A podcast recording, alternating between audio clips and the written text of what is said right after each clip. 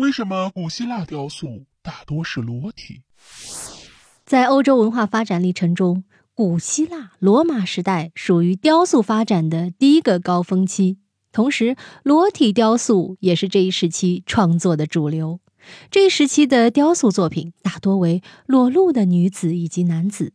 人们在欣赏古希腊雕塑艺术的过程中，自然而然对他们的裸体雕塑的风气感到好奇。而且这个问题已经困扰了几百年来很多的学者以及专家研究者，他们的观点也是五花八门呢。直到现在，有关的争论还在继续。那么具体都有哪些争论呢？一种说法是，古希腊的裸体艺术从原始社会的裸体习俗而来。农业社会以前的原始人尤其重视对男女外生殖器的渲染。原始人把性当成是大自然赋予的生命以及欢乐的源泉，他们把性当成美，把裸体当成美。等到古希腊、罗马时代，裸体艺术就达到了一个高潮，非常有名的断臂维纳斯雕塑就属于杰作之一。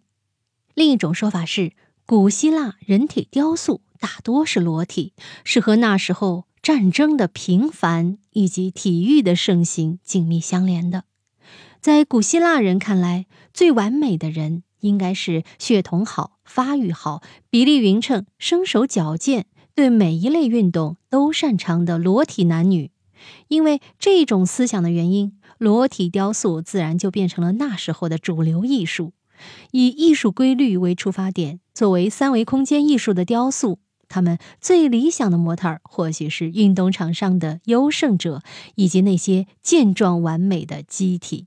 以上两种说法就是古希腊雕塑为什么大多是裸体的原因。我觉得吧，古希腊人还真的是非常的开放和非常的追求个性解放的。